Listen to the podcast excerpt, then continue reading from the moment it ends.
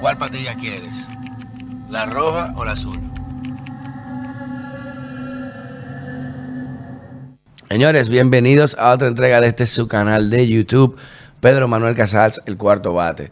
Recuerden suscribirse, encender la campanita, dejar los comentarios, críticas, sugerencias, todo para poder mejorar el contenido alternativo que le llamamos de esta plataforma. Y si pueden apoyarnos uniéndose como al Members Only, donde tendremos contenido exclusivo para los miembros a un módico precio que nos sirve de apoyo para poder mantener esta estructura y poder seguir creciendo, llevándole mejor calidad a ustedes, lo que merecen. Que recuerden siempre, empezamos con una cortinita atrás un microfonito y miren gracias a Dios y a ustedes dónde estamos hoy. Y parte de este contenido es eso, dedicado a ustedes. O sea que apóyennos, critíquenos, díganos qué mejorar, qué temas tratar y nosotros siempre vamos a buscarlo por ahí.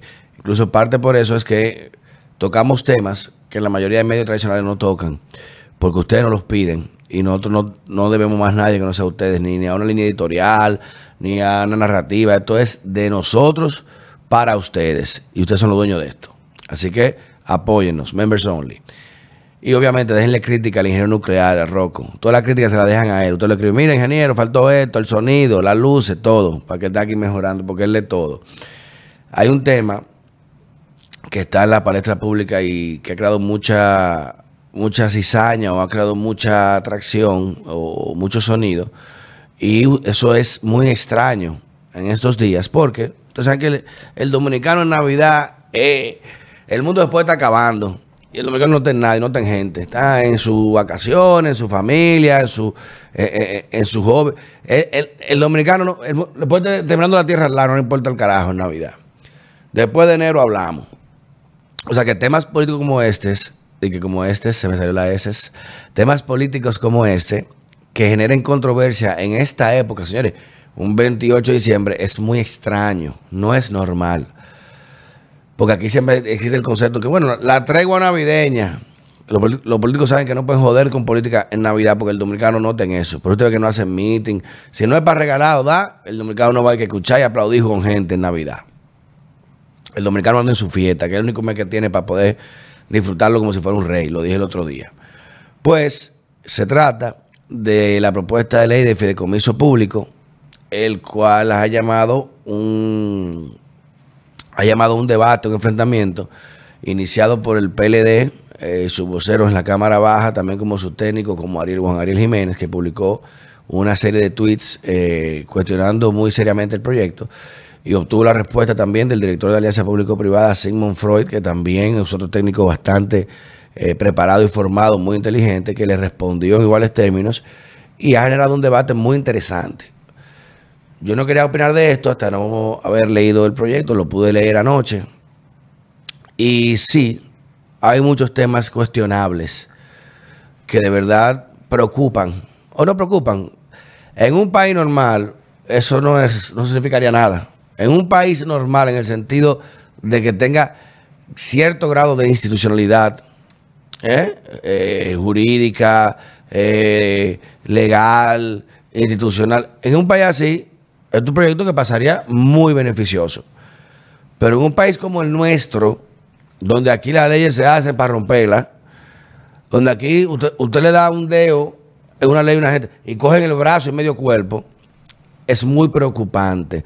Porque si algo caracteriza aquí la gestión pública es la falta de transparencia y las, las triquiñuelas, las, los, los arquetipos y andamiajes jurídicos ¿eh? y económicos que se forman para poder sobrepasar las barreras de la ley. En un país, señores, donde uno de los principales economistas, referentes académicos y de la gestión pública, como el León Árabe, Andy Aguajer, logró configurar un oferente virtual, algo nunca antes visto en la historia, para poder licitar una obra específicamente para una empresa. O sea, le, armó una, una, competencia fantasma. Se armó ilegal, vaya. Oye, un genio. Un genio del diablo, ¿eh? pero un genio. O un país como este, tú le das amplitud, apertura a estos genios para que logren defraudar al Estado utilizando la misma ley y lo van a hacer. lo van a hacer. O sea que leí el proyecto me, me llama muchas cuestionantes que vamos a debatir. Pero también vi las posiciones eh, de Simon y de otros juristas y especialistas en esa materia y también me hace mucho sentido. El proyecto de ley de público establece una serie de regulaciones especiales, como un régimen especial, para poder escapar o no maniatarse a la burocracia institucional o tradicional, que establece los procesos legislativos de aprobación congresual para deuda pública, los procesos de complementación, los procesos de contratación, todo eso. Entonces, básicamente, se establecen ciertos parámetros que estos fideicomisos públicos podrían tener en el que no estarían que estar vinculados o subordinados a las leyes regulares que rigen estos procesos, como la ley de compra, como la ley de función pública, eh, como la ley de deuda pública, todo eso. ¿Y qué es lo que se establece? Bueno, de que los fideicomisos públicos podrán tener una autonomía regulatoria en la cual no tendrán que pasar por el sedazo de la ley de compra y contrataciones, lo cual, bien señalado por Juan Ariel, viola la propia ley y además de eso hubo una sentencia del Tribunal Constitucional que establecía que obligatoriamente deben estar todos los procesos llevados que manejen fondos públicos amparados o transparentados bajo la ley de compra y contrataciones. Habría que ver cómo se va a compensar eso o a convalidar eso para que no haya un choque de intereses, porque la primera ley y el Tribunal Constitucional puede entonces eh, eh, declarar la inconstitucional en una varias partes. Y para evitar eso es bueno entonces hacer la tarea previa. Pero lo que me preocupa a mí de esto es de que de ambos lados. Primero, ni el gobierno es tan santo, ni los funcionarios son tan buenos que sí queremos es para lograr la mayor eficiencia, para poder aumentar los fondos y que sea más rápido y que además se logre mejor inversión y se opere como una empresa privada y así poder tener una autonomía que maneje una rentabilidad. Eso suena muy bonito. Hermoso, como sonaba Punta Catalina también. Hermoso. Pero por un lado lo que me deja así saber es de que los empresarios, que son los que quieren esta ley, no, no, son los funcionarios, los empresarios que quieren esta ley, ¿para qué? Para no tener que bregar ¿eh? con, con los políticos tradicionales. Dígase, tener que dar cuarto a diputados y senadores para que le aprueben proyectos, para que le aprueben deuda, para que le aprueben préstamos, para que le aprueben compra. No tener que joder con esa gente. Y este gobierno quiere congraciarse con los empresarios. Porque recuerda que hubo una gran ruptura ¿eh? con un tema hasta familiar de grandes grupos económicos y con el gobierno. Y esto es una forma de compensar esa ruptura, dándole a ellos esta potestad de los fideicomisos públicos que puedan operarlos sin estar maniatados a la política burocrática tradicional. Pero por otro lado, lo que me da a saber es que los políticos de oposición no quieren que le quiten ese bolsillo. No quieren que le quiten el rango de poder discrecional que tienen sobre los empresarios. De que tengan que el empresario hacerle yuca a la oficina. Mira, ve este proyecto. Bueno, vamos a ver, búscate 20 millones de pesos. Porque eso es lo que no quieren, que se le quite eso. Porque si fuera el PLD en el poder y los empresarios lo piden, lo estarían defendiendo, coño, con uñas y dientes. Con uñas y dientes estarían defendiendo ese proyecto. Para congraciarse que, que los empresarios de ellos, con los empresarios socios. Oye, pero como no son los socios de ellos Ah, no, espérate, se aprueban eso. Entonces, yo voy a perder poder porque ya no hay que ir al Senado a aprobarme una deuda o aprobar un préstamo para una empresa pública con un fideicomiso público. Ah, no, ya pueden hacerlo ellos. Ah, pues no, me van a quitar poder. Ese es el miedo de ellos. O sea, que no lo hacen tampoco con una buena causa de que queremos transparencia, lo que queremos es institucionalidad. Eso es un atentado contra la... No, mentira del diablo. Es un atentado contra tu bolsillo. Eso de quitándote todo tu poder de cobrar peaje, cobrar voto y cobrar lobby, es quitándotelo de ahí. O sea, tú vas a perder cuarto, vas a perder donaciones, vas a poder apoyar campaña. Porque ahora eres tú que vas a tener que ir donde empresario y decirle, mira, apóyame con esto, con la campaña. Sí, yo te voy a Ahora, ahora el, diputado que va a tener que ir para allá en vez del empresario ir para acá. O sea, que no lo hacen por una buena causa, de que por, por ser más de Teresa Calcuta, al revés. Lo hacen por intereses muy, muy definidos. Y pero usted ve que ha llevado esta discusión a la más alta de las escalas. ¿Eh? Pues, tan de lado y lado, tan espérate, güey. Y yo entiendo que el gobierno debe congresarse con los empresarios más en un año preelectoral donde tiene que buscar mucho apoyo para la reelección, pero hay que tener mucho cuidado, porque también los rangos de discrecionalidad que se le dan a esa ley, hoy puede ser beneficioso para ellos, pero mañana puede que no. Entonces hay que, hay que, y, aplaudo la decisión de, de las cámaras de suspender el debate hasta enero para poder lograr mayor consenso, porque es un tema muy delicado. Y si bien es cierto que los fideicomisos han demostrado que son eficientes en el sentido de que se manejan de manera muy correcta y que han generado una, un retorno de inversión más rápido que quizás obra del Estado normal, no es menos cierto que vivimos en un país corrupto. Y hay, que, por lo menos dejar ciertos controles efectivos para que ese dinero que, por más que quieran, son fondos públicos, aunque se administren, que hay inversión privada, que pero son fondos públicos, no se vayan a parar a compañías panameñas o suizas o grandes inversiones de estos multimillonarios que al fin y al cabo hacen su negocio, roban al Estado y no pasa nada. Y no, no, no, son ellos solos, porque el empresario no es malo, con sus socios en el gobierno.